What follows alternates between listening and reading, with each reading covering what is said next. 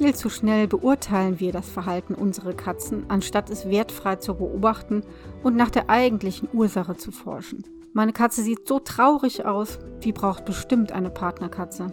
Solche Annahmen können viel Schaden anrichten. Wann und warum das Analysieren des Verhaltens so wichtig ist, erfährst du jetzt.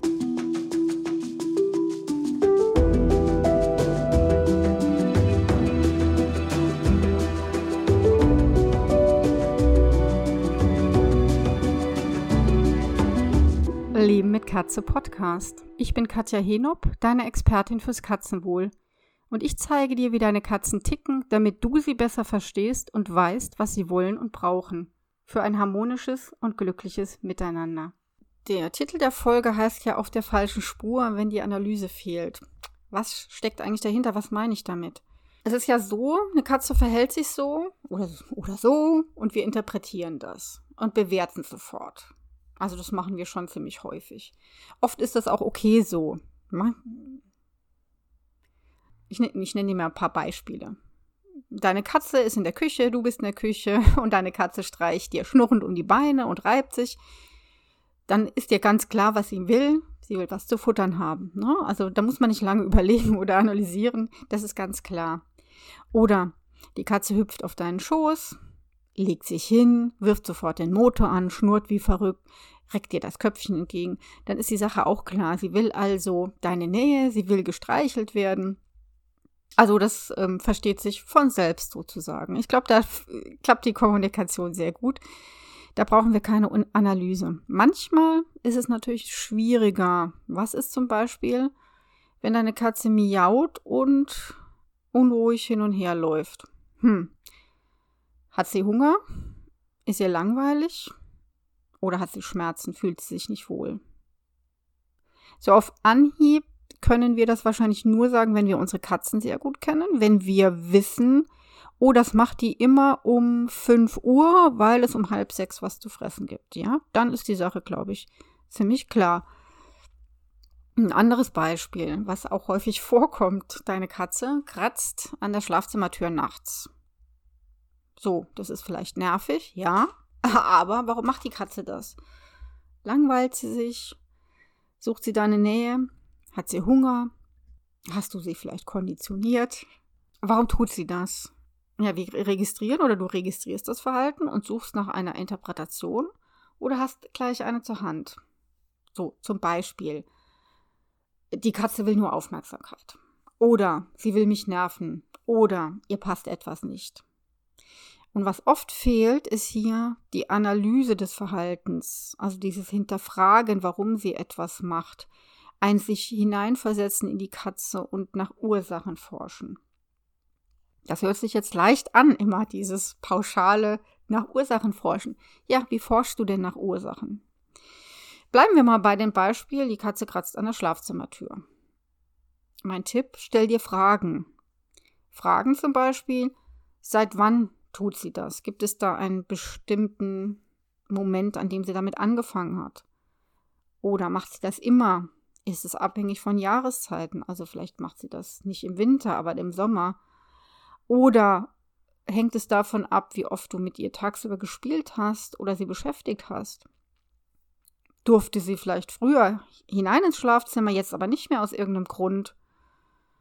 Bekommt sie dann nicht genug menschliche Nähe aus ihrer Sicht und war dieses Kuscheln nachts oder bei dir liegen existenziell wichtig für sie, weil sie vielleicht eher ansonsten eine zurückhaltendere Katze ist und nicht so zum, ja, zum, zum Schmusen, sage ich mal, kommt. Oder ist sie gerade auf Diät und hat Hunger und möchte sich bemerkbar machen und sagen, hey, so geht's nicht, ich habe total Hunger, ich bin frustriert. Oder hat sie dich konditioniert? Das heißt, sie hat einfach mal an der Schlafzimmertür gekratzt, vielleicht na, war ihr langweilig, sie hatte irgendwas rumgekratzt und du bist sofort aufgestanden. und dann denkt sich die Katze natürlich, hey, super. Wenn ich da kratze, dann steht mein Mensch auf. Ja, sie verknüpft das eine mit dem anderen. Und wenn du das dann unregelmäßig machst, du stehst mal auf, du wartest länger, dann stehst du mal nicht auf, dann stehst du doch auf, aber nach einer längeren Zeit, dann trainierst du deine Katze wirklich so, dass die sehr ausdauernd wird beim Kratzen. Ja, das soll aber jetzt keine Podcast-Folge werden über Erziehung. Aber ja, es könnte die Ursache sein, du hast sie konditioniert. Sie findet das spaßig eigentlich und sie ähm, hat natürlich dann Freude daran, wenn du aufstehst und dich vielleicht mit ihr beschäftigst. Oder kann ja auch sein, dass du sie ein bisschen verscheuchst und sie findet es spaßig, wenn sie weglaufen kann. All das ist möglich, ja. Der Punkt ist, wenn du die Ursache nicht kennst, findest du die Lösung nicht. So einfach ist das eigentlich. Ja, und uneigentlich? Wo sind die Tücken? Denn die gibt es ja irgendwo. Die meisten von uns sind eben keine Katzenflüsterinnen oder anders formuliert, die meisten von uns kennen zwar ihre Katzen ganz gut, haben aber entweder nicht das nötige Wissen, um ein Verhalten wirklich ganz korrekt zu interpretieren, oder sie haben vorgefertigte Meinung, Meinungen im Kopf. Ich will dir mal ein paar nennen. Wenn eine Katze markiert, passt ihr etwas nicht. Wenn eine Einzelkatze miauend herumläuft, ruft sie nach einem Artgenossen. Ja, das sind entweder falsche Annahmen oder sehr pauschal und passen dann nicht zu der eigenen Katze, denn darum geht es ja.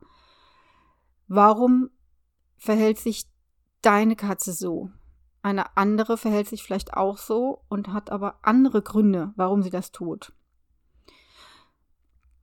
Und der Punkt ist, es gibt Situationen, in denen eine falsche Interpretation wirklich fatal ist für die Katze und dann auch für dich. Also wenn die Interpretation völlig daneben geht. Auch da will ich dir mal einige Beispiele nennen, die ganz häufig in meiner Beratungspraxis vorkamen. Und vielleicht fühlst du dich da auch angesprochen. Also das erste Beispiel, die Menschen haben, nehmen wir mal an, zwei Katzen, zwei ältere Katzenmodelle und die eine verstirbt. Sagen wir mal, die war vielleicht 16 und die andere ist 15, 14, 15, 16. Ja. Die Beobachtung ist jetzt, oh, die Katze, die noch da ist, die frisst plötzlich nichts mehr oder weniger, wird mäkelig, die zieht sich immer mehr zurück, wird vielleicht ein bisschen aggressiv oder extrem verschmust oder wird unsauber markiert plötzlich. Und ich habe es dann ganz, ganz häufig, dass mich die Leute dann eben angerufen haben. Wenn sie schon einen Fehler gemacht haben, weil so komme ich gleich. Denn die Beurteilung dieser Menschen war, vielleicht hast du das auch schon erlebt, die Katze trauert. Es gibt natürlich Trauer bei Katzen, auf jeden Fall. Aber stimmt es in diesem Fall? Ja, was hier komplett fehlt, ist eine Analyse. Die Beobachtung ist da. Wochen oder später, Monat oder Monate später, nach dem Tod der anderen Katze, fällt das eben auf. Die Katze verhält sich anders. Und die meisten Leute interpretieren, die Katze trauert, die andere Katze fehlt. Mein Tipp an dich, analysiere das Ganze erstmal. Und analysieren, damit meine ich, stell dir Fragen. Ich gebe dir mal ein paar Tipps, was du, was du dich fragen könntest. Ein ganz wichtiger Punkt hier oder eine ganz wichtige Frage ist in dem Fall, Seit wann verhält sie sich anders? Das ist der Knackpunkt hier. Schon direkt nach dem Tod der Partnerkatze oder erst Wochen oder gar Monate später? Wenn es direkt nach dem Tod der Partnerkatze ist, dass die Katze Futter verweigert oder suchend in der Wohnung rumläuft und miaut, ja, dann muss die mit dem, dann muss sie den Verlust dieser Katze verarbeiten, dann hatten die wahrscheinlich ein enges Verhältnis und dann trauert diese Katze. Ich denke, das ist sehr offensichtlich. Das Problem ist wahrscheinlich, man ist so in der eigenen Trauer gefangen bei dem Tod eines geliebten Tieres, dass man für die Katze, die noch da ist, vielleicht jetzt nicht so die Aufmerksamkeit hat, wie man sie vielleicht vorher gehabt hätte, weil man, wie gesagt, gefangen ist in der eigenen Trauer. Und dann weiß man vielleicht nicht mehr genau, ja, wann hat das denn mit der anderen Katze angefangen, dass die jetzt mäkelig vielleicht wurde oder äh, sich mehr zurückzieht. War das direkt danach oder war das schon später? Also es kann schon schwierig sein wegen der eigenen Trauer. Was dann aber zum Beispiel auch hilft, welche Frage, wie war denn eigentlich die Beziehung zwischen den beiden Katzen, also zwischen der, die noch da ist und der verstorbenen Katze? Ganz oft stellt sich tatsächlich heraus, dass das Verhältnis der beiden Katzen gar nicht so gut war. Die haben nicht zusammen irgendwie im Körbchen gelegen, die haben sich nicht geputzt, die hatten nicht die gleichen Plätze. Und dann ist es natürlich sehr, sehr, sehr unwahrscheinlich, dass die Hinterbliebene um diesen Artgenossen trauert. Ja, also diese Frage kannst du dir auf jeden Fall stellen.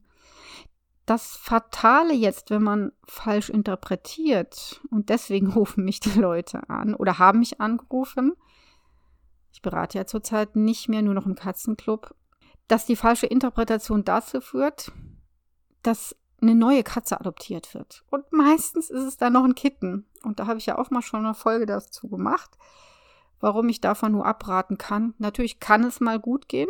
In der Regel geht es aber nicht gut.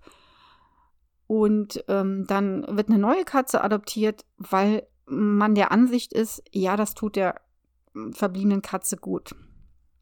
Aber die alte Katze ist damit völlig überfordert, die faucht und knurrt vielleicht, die will nichts mit der anderen zu tun haben, zieht sich noch mehr zurück. Ja, das ist natürlich sehr traurig für alle Beteiligten. Ja, also für die Katzen, die kleine, die immer abgewiesen wird oder auch die nicht so kleine, dann die ältere, der es sowieso nicht gut geht und die jetzt noch einen Artgenossen vorgesetzt bekommt, ja. Und natürlich dir oder ähm, deinem Partner, deiner Partnerin auch nicht, weil du ja siehst, dass das überhaupt nicht funktioniert und du hast es dir so für deine Katzen gewünscht und wolltest ja nur das Beste für deine Katzen. Gut, in dem Fall würde ich empfehlen, ähm, entweder klar Training an der Gittertür oder die neue Katze zurückzugeben, ein neues Zuhause zu suchen. Das ist immer im Einzelfall natürlich auch sehr individuell und da kann ich hier natürlich auch keine pauschale hm, Empfehlung geben. Was ich aber damit sagen will, geh erst in die Analyse. Denn ganz, ganz oft ist es so, bei solchen Fällen, also wenn eine ältere Katze stirbt und hinterlässt eine ältere Partnerkatze, dann habe ich es meistens so, dass die Verbliebene, dass es dann erst auffällt an dem veränderten Verhalten, auch wenn das Wochen oder Monate später ist, dass es der nicht gut geht, die hat Schmerzen was in dem Alter ja auch überhaupt nicht ungewöhnlich ist. Ungewöhnlich ist, dass eine 14-, 15-jährige Katze keine Schmerzen hat. Leider ist das so. Das heißt also, ihr Verhalten, der Rückzug, mäkeliges Fressen hat damit zu tun, ganz oft, dass die Katze krank ist, sie, ihr schlecht ist, sie Schmerzen hat. Und dann musst du dir natürlich ähm, tierärztliche Hilfe suchen. Ja, und wenn es der Katze dann wieder gut geht, dann merkst du, oh, jetzt verhält sie sich ja wieder normal und vielleicht ist es dann auch ganz gut, Sie darf alleine bleiben, die letzten Jahre, die sie noch hat. Es sei denn, es war eine extrem soziale Katze, aber das ist nochmal ein anderes Thema. Also, hier wichtig, die Analyse hat gefehlt und geh in die Analyse, stelle dir Fragen. Ein zweites Beispiel. Das habe ich auch ganz häufig gehabt in der Beratungspraxis, manchmal auch im Katzenclub.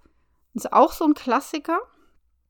Also, es miteinander befreundete Katzen, die auch ähm, gekuschelt haben, zusammen im Körbchen gelegen haben, sich gegenseitig abgeschleckt und ha haben, also sie waren ein Herz und eine Seele. Und dann hat ein Ereignis stattgefunden. Und irgendwann danach haben sich die beiden Katzen nicht mehr so gut verstanden. Das kann ein Umzug gewesen sein oder ein neuer Partner ist eingezogen oder die Katzen hatten, haben Freigang bekommen. Das sind so die drei Dinge, die häufig vorkamen bei meinen Beratungen, also dass ich das öfter gehört habe und die Leute natürlich dann beraten habe. Und die Menschen gingen immer davon aus, dass es an der Veränderung lag. Das ist ja auch legitim, das anzunehmen, ja. Also das kann ja auch Stress verursachen.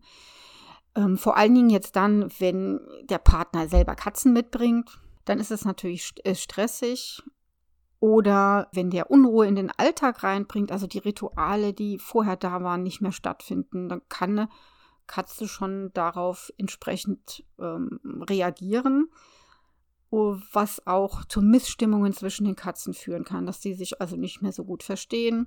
Auch wenn jetzt plötzlich, das ist ganz klar, wenn äh, aus dem Freigang kommen und du ziehst jetzt in eine Wohnung rum, äh, um und das sind reine Wohnungskatzen.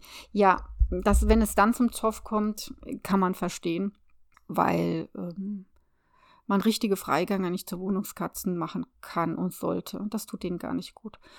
Also nochmal zurück. Wir haben also die Situation, vorher war alles gut und nach diesem Ereignis verstehen sich die Katzen jetzt nicht mehr so toll und ja, die eine jagt vielleicht die andere. So häufig ist es aber so, du hast zwar dieses Ereignis, also nehmen wir mal an, Umzug, neuen Partner, der Partner versteht sich super mit den Katzen. Und der Umzug war auch gar kein Thema. Jede einzelne Katze flitzt durch die Gegend, hat das neue Reich erobert, findet das alles mega, denen geht's gut. Und die haben auch nach wie vor Freigang. Und trotzdem kuscheln die nicht mehr miteinander, verstehen die sich plötzlich nicht mehr so oft. Äh, ist es dann, wenn ich dann nachfrage, der, der, auch der Klassiker, ähm, der Kater jagt die Katze plötzlich oder lässt die nicht mehr ins Haus, jagt sie dann und die Katze faucht dann und man ist dann total unglücklich. Das war ja vorher nicht so. Also muss es ja an dem Ereignis liegen. Ursache Wirkung, ne? Dann frage ich mich schon, wenn ich das höre, ob es nicht einen anderen Zusammenhang gibt, wenn doch der Umzug eigentlich gar kein Problem war. Ja? Und siehe da, ich frage als allererstes, wie alt die Katzen sind. Entweder höre ich dann, oh, die sind so sage ich mal, zwischen zwei und vier Jahren, kann auch mal anderthalb und vier Jahren sein oder drei Jahren. Oder ja, die sind über zwölf. So, bleiben wir mal bei dem ersten, so zwischen zwei und drei Jahren. Ah, denke ich mir, die stecken mitten in der Pubertät. Das ist das, was ich eben gesagt habe. Da fehlt das Wissen. Man muss wissen, dass Katzen, wenn die in der Pubertät sind, ihre Persönlichkeit voll ausentwickeln und naja, das wissen wir noch von uns selber. Pubertät bedeutet, hm, wie soll ich mal sagen, die können dann schon nicht so ganz ausgeglichen sein. Und vor allen Dingen ist es bei Katzen so, die Spielpersönlichkeit oder der Spieltyp bildet sich dann so richtig aus und wird sozusagen vollendet. Und diese Art des Spielens hat ganz, ganz viel damit zu tun, wie sich Katzen verstehen. Das ist zum Beispiel jetzt bei der Nachbarskatze, bei dem Jack Sparrow und bei meiner Ruby so. Und bei der Maggie auch. Also Ruby und Maggie passen wirklich exzellent zusammen. Die haben auch, eine, die haben auch das gleiche Spielverhalten. Die jagen sich zwar, aber sehr, sehr spielerisch. So, und Jack Sparrow, wie macht der das? Der greift an im Grunde. Für den ist das total toll. Aber der spielt anders und meine Katzen empfinden das nicht als Spiel. Und deswegen können die auch nicht so gut mit ihm, ja. Also sie sagen, okay, ja, wir kennen dich, alles gut, du kannst hier bleiben, ist in Ordnung, aber draußen mit dem Gejage passt uns eigentlich nicht. Wir sind fröhlicher, wenn du nicht dabei bist. Und der Jack Sparrow ist netter, das ist ein netter Kater, aber er spielt vollkommen anders. So, nochmal zurück zu ähm, diesen Katzen, die mir dann vorgestellt wurden, die auch so in der Pubertät waren und diese unterschiedlichen Spielverhalten entwickelt haben. Ja, und es ist häufig so, dass der Kater eben jagen will, also aber heftig jagen und vielleicht sich auch noch kloppen will. Und die Kätzchen das äh, wahrscheinlich nicht so mag oder meistens nicht so mag und ein anderes Spielverhalten besitzt. So, die Kätzchen, ja, ähm, die weist den Kater dann ab. Das findet er natürlich auch nur semi toll. Und die Kätzchen findet das auch überhaupt nicht super, wenn der Kater dauernd auf sie zugehüpft kommt und sie vielleicht dann auch gar nicht in Ruhe lässt. Sie fühlt sich dann gestört. Ergo kann es dann dazu kommen, wenn du die Sachen nicht optimierst, wie du das machst, sage ich gleich, dass sogar so etwas wie, naja, Feindschaft würde ich jetzt nicht sagen, das ist in den meisten Fällen nicht so, wenn die sich früher sehr gut verstanden haben. Aber es kann dann sein, dass die sich dann mehr oder weniger aus dem Weg gehen und jeder sein eigenes Leben führt. Das ist auch okay solange jeder seinen Rückzugsort hat, ähm, keiner den anderen drangsaliert oder mobbt, ist das natürlich vollkommen in Ordnung. Das heißt also, das, was, was man gedacht hat, also von wegen die Veränderung, das war überhaupt gar nicht das Problem. Das Problem liegt im Alter. Na, dass die Katzen dann nicht mehr so sind wie vorher. Und es gibt ja viele Katzen, die als Kitten ganz oder eng sind und als erwachsene Katzen nicht mehr zusammenliegen. Auch das ist normal. Die Lösung heißt hier also nicht, ich ziehe jetzt wieder um oder trenne mich oder gebe eine Katze her. Das ist natürlich hier nicht die Lösung, sondern ich gehe auf unterschiedliche Spielbedürfnisse ein und unterstütze die Katze, die unter der anderen vielleicht leidet. Ja, dann kriegt die wieder mehr Selbstbewusstsein und kann dem Kater vielleicht selber mal eine draufgeben, sodass der kapiert, okay, gut, mit dem Spielen klappt es dann nicht so gut, ja. Und auf unterschiedliche Spielbedürfnisse eingehen heißt immer mit deinen Katzen genau das spielen, was sie lieben. Ja, über Spielen mit der Angel, um, über Spiel jetzt mit dem Federstab unter der Decke, Intelligenzspiele, Beschäftigung mit Klickern, also Trickübungen und so weiter und so fort, ja. Die andere häufige Variante, warum sich die Katzen dann nach so einem Ereignis nicht mehr verstehen, ist auch wieder eine Erkrankung. Das kann, können ältere Katzen sein oder nicht mehr ganz der Junge. Das kann auch eine Sechsjährige sein, die plötzlich erkrankt oder Schmerzen hat. Ja, die Katze, der es nicht gut geht, die zeigt sich dann nämlich eventuell aggressiver, unsicherer oder wird zum Mobbingopfer, weil die andere kennt, oh, die hat eine Schwäche. Die kann sich nicht mehr wehren. Ja, das heißt, das Ereignis Umzug oder neuer Partner hat vielleicht den Stress ausgelöst der Stress wiederum verstärkt den Schmerz. Aber die eigentliche Ursache ist eine körperliche. Und mit den Beispielen wollte ich dir zeigen, welchen Schaden im Grunde eine falsche, übereilte Bewertung anrichten kann. Welche Tipps gebe ich dir also mit? Zum, also erstens, nimm dir wirklich Zeit zu beobachten, nicht gleich zu interpretieren. Beobachten heißt ein Verhalten sehen, beschreiben und völlig wertfrei. Die guckt traurig, ist keine Beobachtung. Was heißt denn traurig? Ist das deine Interpretation oder stimmt das? Die Beobachtung wäre, hm, die Augen der Katzen sind halb geschlossen, meinetwegen, ja? Und dann kann man sich immer noch überlegen, ah, was steckt denn jetzt dahinter? Also beobachte deine Katze mal über mehrere Tage auch. Vielleicht schreibst du dir auch was auf. Völlig wertfrei erstmal. Die Katze zögert beim Springen. Die Katze faucht die andere an in der und der Situation zum Beispiel. Völlig wertfrei. Nicht, weil sie zickig ist, sondern sie faucht sie an, ja. Manchmal ergibt sich dann schon ein Muster, woran es liegen kann. Dann stelle dir Fragen. Ich habe dir Hilfestellungen ja gegeben, welche Fragen das sind. Zum Beispiel, seit wann ist immer wichtig? Wie lange schon? Hat sich noch etwas verändert? und so weiter und so fort. Und der dritte Tipp, wenn du nicht hinter die Lösung kommst, weil das ist natürlich schwierig, wenn man nicht ausgebildete Katzenpsychologin ist, dann bleibt es eben schwierig. Das ist einfach so. Dann such dir professionelle Hilfe. Vielleicht bei einer Katzenpsychologin in deiner Nähe oder in meinem Katzenclub. Und wenn du wirklich jederzeit erkennen willst, ob deine Katze nicht doch Schmerzen hat, weil das kommt wirklich, wirklich so häufig vor, ja, oder sich nicht wohlfühlt, dann besuche meinen Vortrag am Samstag, den 11. März von zwei bis halb sechs in Saarbrücken. Also für alle Saarländerinnen und Saarländer oder angrenzenden Rheinland-Pfälzerinnen, Rheinland-Pfälzer Rheinland und Luxemburgerinnen und Luxemburger.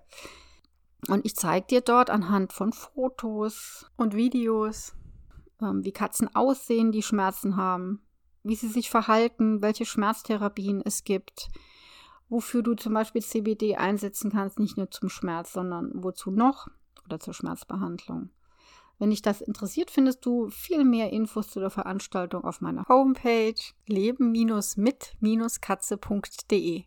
Du kannst mir auch gerne eine Mail schreiben an leben-mit-katze.email.de und ich verlinke dir natürlich auch die entsprechenden Seiten in den Show Notes. Ich freue mich sehr, wenn du dabei bist. Tschüss.